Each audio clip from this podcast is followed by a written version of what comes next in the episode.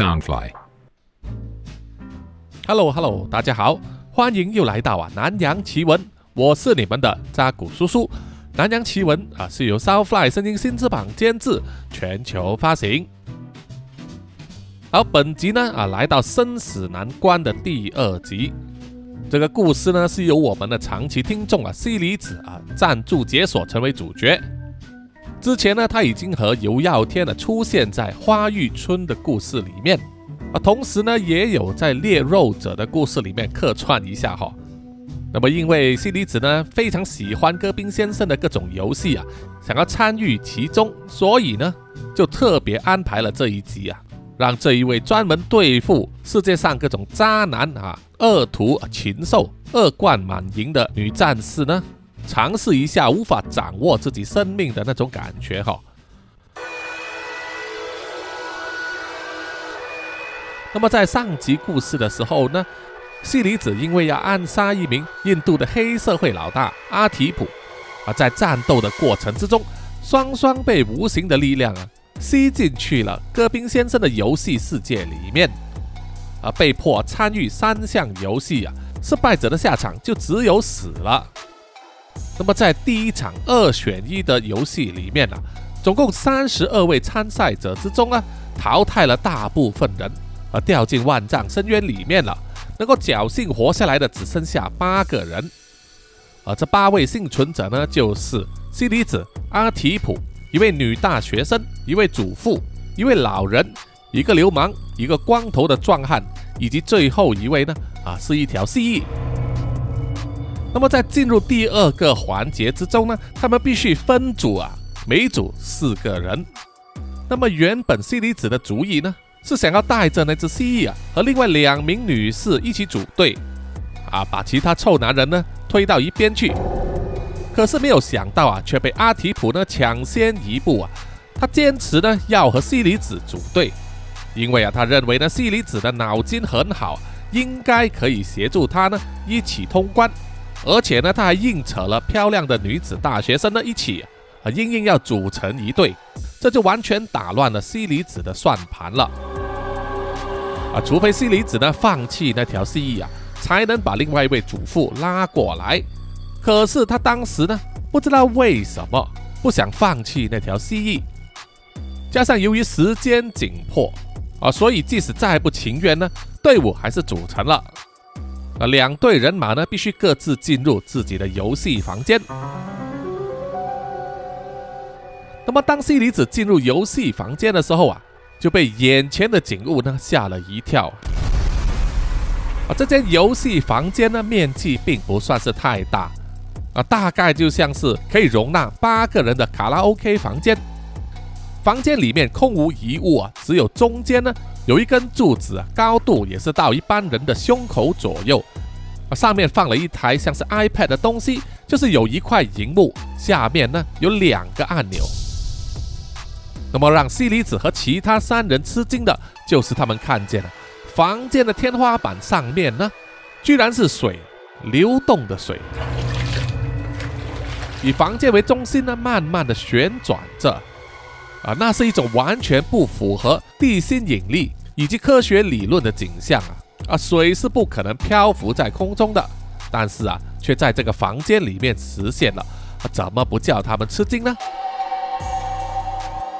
不久之后，啊，在房间里面就响起了戈宾先生的声音：“大家好，欢迎来到第二个游戏。这一次是分组对抗，在这间房间里面的四个人为一组，必须和另外一间房的四个人竞争。胜出的一组就能进入最后一个游戏环节，而失败的那一组就会全员淘汰。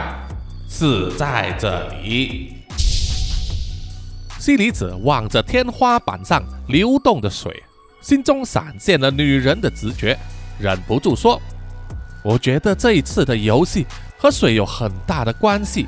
我希望你们两人都懂得游泳。”说完，西离子望向了站在身边的女子大学生。女子大学生的脸色啊橙黄橙恐，但还是对着西离子呢点头，表示她可以游泳。而且还自我介绍了，她的名字叫做拉拉。然后西里子呢望向了阿提普，阿提普的脸色却一阵青一阵白，这就让西里子啊对他投以怀疑的眼光。阿提普抓了抓脸上的胡子啊，有点恼羞成怒的对西里子说：“这么样，不会游泳有什么问题啊？谁说黑社会老大一定要会游泳的？”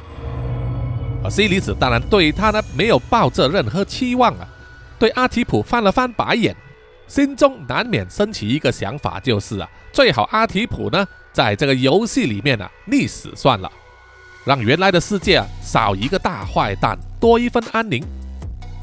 随即他又想到啊，手上抱着的蜥蜴到底能不能在水中呼吸呢？这不免让他担心起来。接着，戈宾先生又说。这一次的游戏非常简单，就是数学问答。在你们面前有一块荧幕和两个按钮。当游戏开始的时候，天花板上的水就会开始向下流动，荧幕上会出现一道数学题和它的答案。你们只要在下面的按钮决定荧幕上的答案是正确的还是错误的就行。如果你们选择对的答案，那么另外一间房间流出来的水就会增加。相反，如果你们答错的话，这会让自己的房间流下来的水加速。每道题的回答时间是限时八秒钟，超过时限没有回答，同样也会加速水流。整个游戏没有时间限制，只要有一方的参赛者全部死亡。那么，另外一间房的参赛者才算胜出，很简单吧？西里子和拉拉听了之后啊，都面有难色，因为这个游戏的结果呢，不是你死就是我活了。自己这一组要过关的话，另外一组呢就必须失败被溺死。那么答案是二选一，对错的几率也只有五十趴。但是如果选择不作答，或者拖延了时间来不及作答的话，那么失败的几率和死亡率几乎就是一百趴了。这个时候啊，拉拉就提出了一个疑问了。他说：“这就糟糕了，对方有四个人，而我们这边能作答的只有三个人啊。确实，C 又怎么会做数学题呢？那么很明显，这个游戏的胜出几率啊，已经偏向另外一方了。而 C 粒子听了也是脸色骤变。感觉是挖坑给自己跳，而阿提普也是忍不住啊，骂西里子说：“你看，你看，我刚才不就是建议你丢掉那只蜥蜴，去换另外一个女人过来嘛？你现在抱着那条蛇，对我们根本一点用处都没有。”西里子心中也非常清楚啊，根本无力反驳，只好硬着头皮说：“选择已经做了，那也没有办法，现在只好硬着头皮上了。”我对自己的数学有信心蜥蜴的那一份我帮他一起做了，只要作答时间够快的话，应该不成问题的。现在游戏正式开始。啊戈宾先生宣布之后啊，在天花板上流动的水呢，就开始沿着房间四周的角落啊，慢慢的流下来。而这个时候啊，荧幕上马上出现了第一道数学题。上面写着二乘八等于十六，而荧幕下方有两个按钮，一个是绿色，一个是红色。那么绿色应该是代表答案正确，而红色则代表答案是错误的。这个时候啊，女子大学生拉拉就大喊了一声：“答案是正确的，按绿色，按绿色。”于是西里子呢就快速的按下了绿键，那个荧幕就发出了蜂鸣声，就像是代表他们答对了一样。而拉拉也兴奋地跳了起来，拍了拍手啊！啊，他心中当然是非常期望的。如果所有的问题都是那么简单就好了。那么接下来的连续五题呢，全部都是难度相似的乘法，对他们来说根本不成问题。光是拉拉一个人就能够解答了。而这个时候啊，从天花板上流下来的水已经铺满了整个地板了，铺上薄薄的一层。这让西里子开始感到有一点不妙，因为根据刚才的规则来分析啊，即使他们答对所有的问题，也没有拖延时间呢，房间里面依然会迟早呢注满了水。那么即使他和拉拉懂得游泳啊，他们能够闭气不呼吸的这个时间长度还是非常有限的。所以其实呢，他们要胜出的唯一途径，就是必须让另外一间房间的人呢犯错啊，不断的犯错啊，让他们先溺死呢，他们这一边才有生机啊，这是一个多么残酷的游戏哈！那么当拉拉回答了前面十题的答案之后。从第十一题开始，难度明显提升了。现在题目的两个数字呢都是双数，再配上乘或除啊，比如说四百九十一乘上二百五十六等于十二万五千六百九十六，是否正确？这就非常考验心算的能力了。拉拉在这一方面呢，明显的比较吃力，作答的时间也越来越长。在正确的作答了四五题之后啊，拉拉开始表现的急躁起来，脸色焦虑啊。眼看八秒的时间快要过去，依然还没有作答。西里子赶忙走到他的身边，看着荧幕啊，心中一算，然后就叫拉拉呢按下红色的按键。而随着蜂鸣声响起了啊，幸好他们是答对了。但这也表示啊，随着难度的增加呢，已经不可能由一个人单独作答了。必须结合众人之力。那么，随着房间里面的水位啊越来越高，已经来到小腿的部位啊，啊，加上问题呢越来越难，连西里子也忍不住啊焦急了。当他忍不住做了一些没有意识的动作，就是乱抓自己的头发。现在他们面临一道数学题呢，就是联合西里子和拉拉也没有办法在八秒之中解答出来。这个时候，西里子就想到啊。反正答对或者答错的几率是五十趴，总比不作答好啊。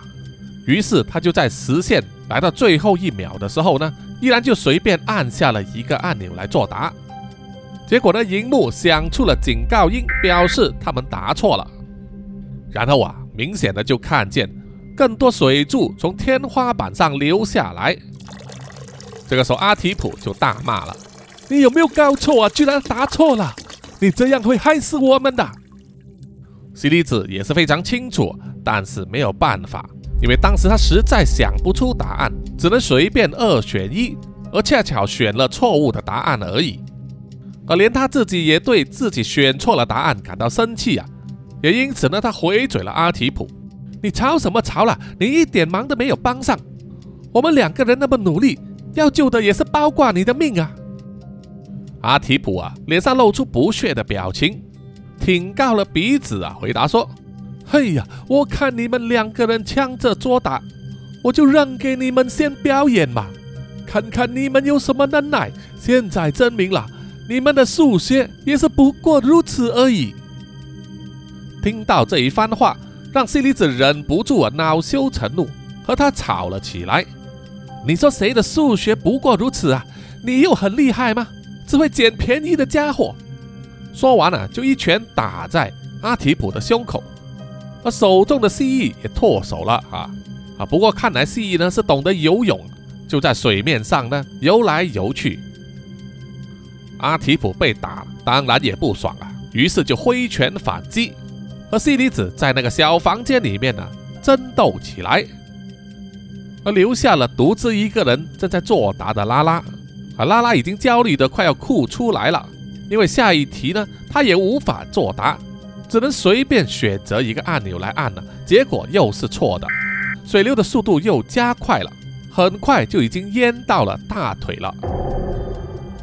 拜托你们两个人不要再争了，帮忙作答好不好？我实在做不了啊！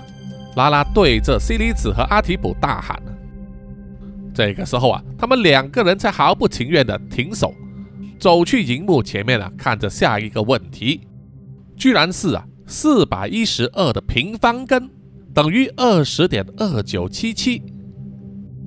西里子看见这个问题之后啊，脸色惨白啊。你说加减乘除他可以应付啊，但是像平方和平方根这种等级呢，没有计算机啊，根本不能算出来。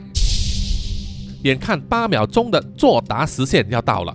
西里子和拉拉都无法肯定啊，答案到底是正确还是错误的，心里已经有准备啊，又要再一次乱枪打鸟的时候，阿提普就挤到前面去啊，直接按下了绿色的按钮。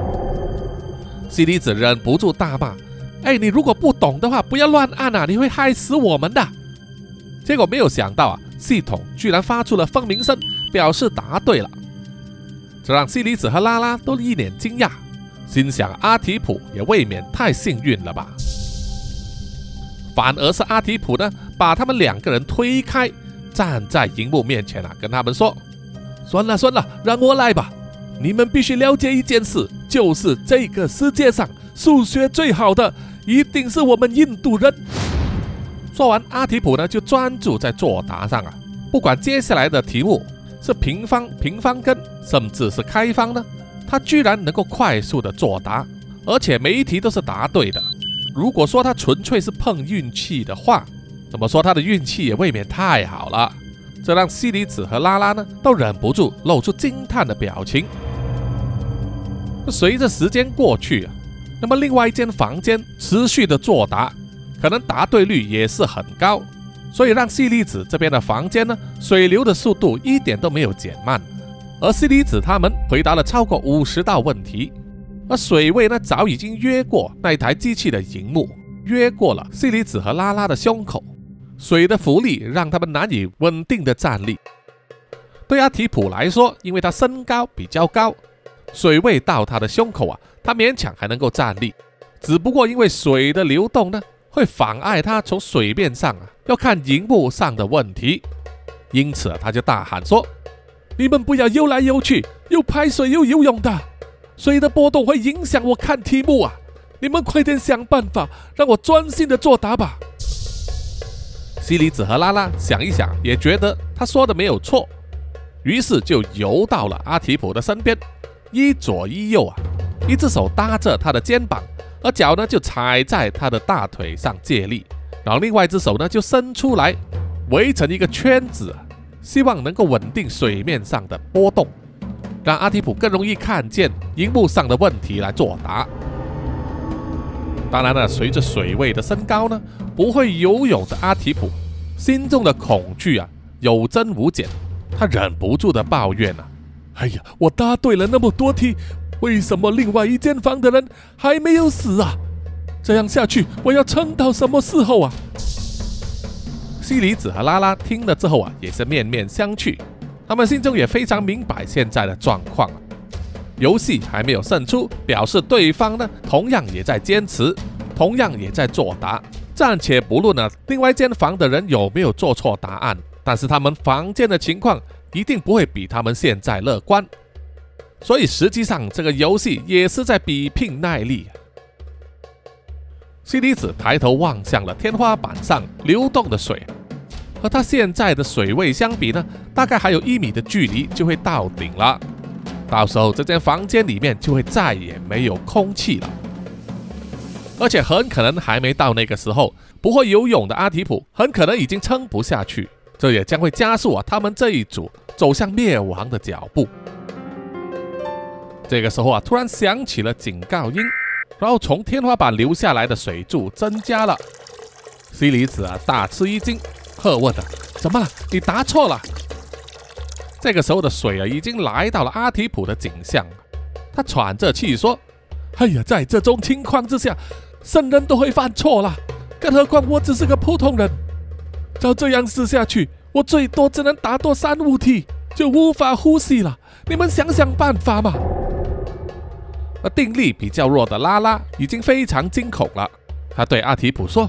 你只要深呼吸啊，深深的吸一口气，然后忍住，不要把那口气呼出来就行了。很简单的，小孩子也做得到。你只要学闭气就行了。但是这种临时抱佛脚啊，怎么会有效果呢？再加上水位已经来到了阿提普的下巴，他又想尽力避免低头呢，把脸埋进水中去看那个荧幕，所以拖慢了作答时间。很快的，系统又响起了警示音，水流的速度又再次增加。西里子眼看啊，阿提普快要不行了，于是他就对拉拉说：“你去他的后方，尽尽量让他的头抬起来呼吸。我潜下水中去看问题，而阿提普，你只需要告诉我答案就行了，做手势也可以。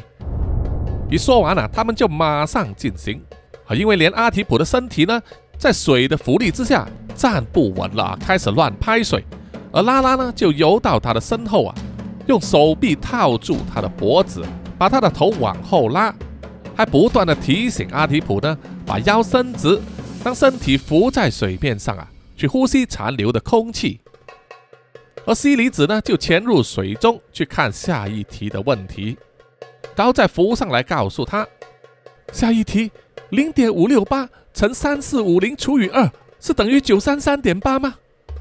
而阿提普因为浮在水面上啊，变得慌乱，根本就像是听不进题目啊。于是西离子呢又再重复了一遍，而拉拉呢就不断的在身后。轻拍阿提普的脸啊，提醒他要冷静，要思考。当作答时间剩下最后三秒钟的时候，阿提普轻微的摇了摇头。于是西离子呢，马上潜入水中，按下了红色的按钮。蜂鸣声响起，表示他们答对了。荧幕上又在切换到下一道问题，而这一道问题意外的简单啊！荧幕上只是写着六除以二。挂弧一加二等于九。西离子看了问题之后啊，马上游到水面上去问阿提普。当阿提普在想着的时候啊，西里子忍不住心中也算了一下啊，因为这个城市很简单嘛。可是当阿提普呢做出了他的解答啊，他点头表示答案是正确的时候，西里子却迟疑了。他问：怎么可能是九呢？答案应该是一嘛，所以应该是错的。阿提普啊，在水中再浮再沉，甚至还喝了几口水，但是他还是坚持自己的答案，不是一啊，正确的答案是九啊！这一题是一个陷阱啊，它考验你的是数学计算方式的次序，如果次序错了，得到的答案是不相通的。西里子听了阿提普的解释，心中并不是很幸福，他又再算了一遍。确实，他心中的得到的答案是一啊，怎么会是九呢？但是时间已经无法容许他呢多加思索，他必须在接下来的三秒钟之内呢作答。在西离子再次潜入水中的时候，他依然可以听见了阿提普用尽他的力气啊，高喊着：“答案是正确的啊！”西离子潜入水中，看着荧幕上的问题。还有那个红色和绿色的按钮，那一瞬间，时间好像停止了一样。他知道这一条是生死攸关的问题，因为只要答错的话，天花板流下来的水流呢就会增加。那么他浮出水面的时候啊，肯定已经没有呼吸的空间了，只能靠他肺中所残留的空气，看能撑多久。而回到了之前的纠结，到底西里子应该听从阿提普的意见，直接按下绿色按钮，还是他认为自己的答案是对的而按下红色按钮呢？眼看时间剩下最后一秒，那么西里子呢？虽然不想相信阿提普啊这一种彻彻底底的大恶人，不过他的数学呢确实很好，于是这一次呢就决定听他的，按下了绿色按钮。而等待答案确认的时间，虽然只是一瞬间，却同样感觉非常漫长，像是等待宣判的罪犯，双脚就踩在悬崖旁边，一步是活着，另外一步却是地狱。风鸣声响起了，代表他们答对了。西离子有点不敢相信啊，同时也庆幸这一次自己没有太过坚持自我，而去做出比较理性的选择。而在答对之后啊，一瞬间感到的喜悦啊，冲上了他的脑袋，居然让他感到非常的兴奋。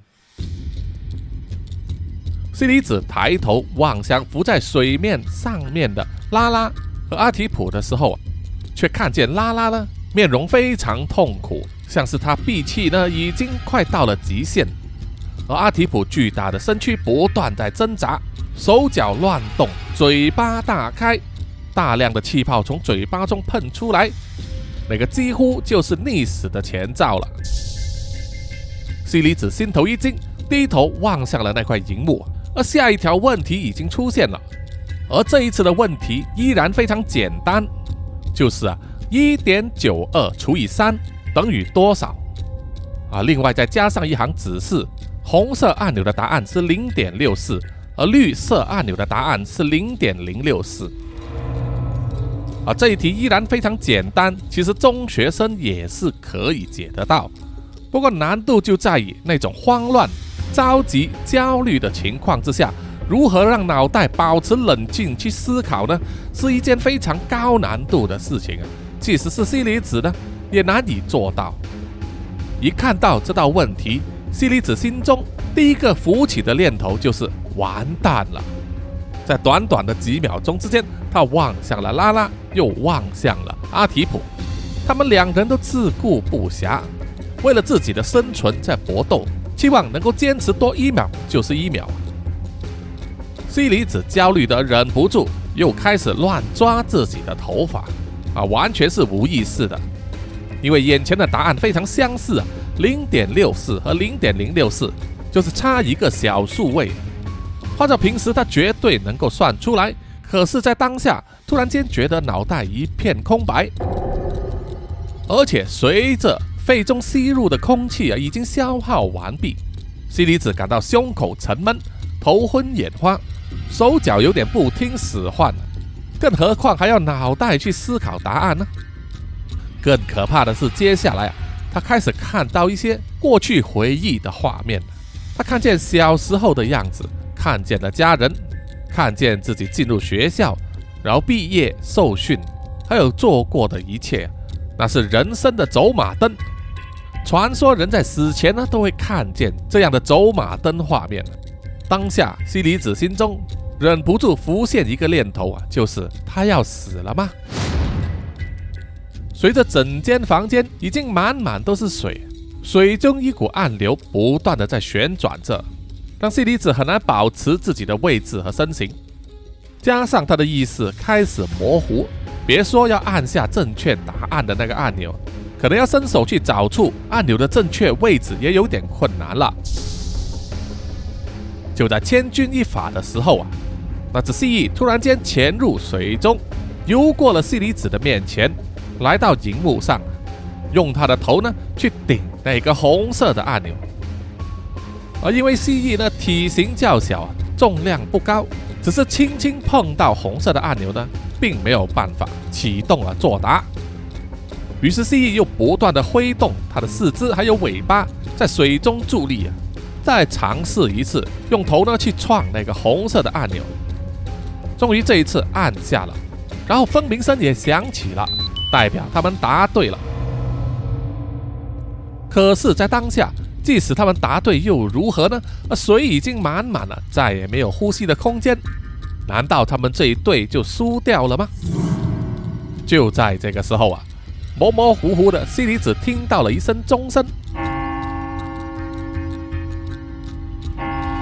然后啊，房间里面的水流呢，突然间变得非常的湍急，快速的旋转，形成了一个小小的漩涡。感觉就像是置身在正在排水的马桶里面一样。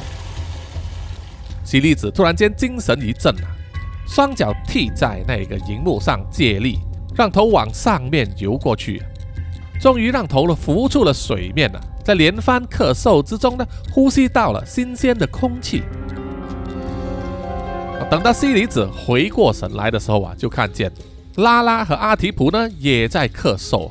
把之前喝下肚子的水呢吐出来，房间里面的水啊排出的很快，一下子呢就退得一干二净了，只留下全身湿淋淋的三个人啊，当然还有那只蜥蜴了。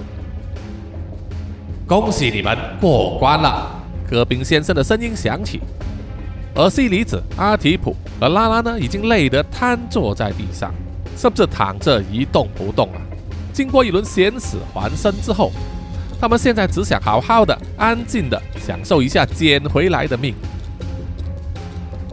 戈宾先生说：“这一场游戏真的很精彩，你们双方都表现得很出色，居然可以坚持那么久。到了最后一刻的时候，我还以为会碰上全员淘汰的局面。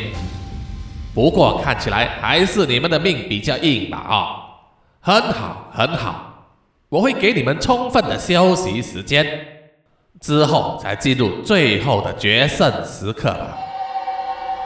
随着戈宾先生的笑声远去啊，西里子闭上了眼睛。现在啊，他已经累垮了，只想好好的睡一觉。好，南洋奇闻的生死难关的故事第二集呢，就到此结束了哈。请大家呢持续关注下一集大结局了。有什么意见或者回馈的话，欢迎呢在南洋奇闻的各个社交媒体。包括 IG、YouTube、Apple Podcasts、Mixer Box，还有 Pogo FM，给叔叔留言点赞啊！谢谢大家。那么有多余的零用钱的话，也欢迎呢啊赞助叔叔一杯咖啡，让叔叔持续做好这个节目。好，最后呢，请让叔叔念出所有赞助者的名单。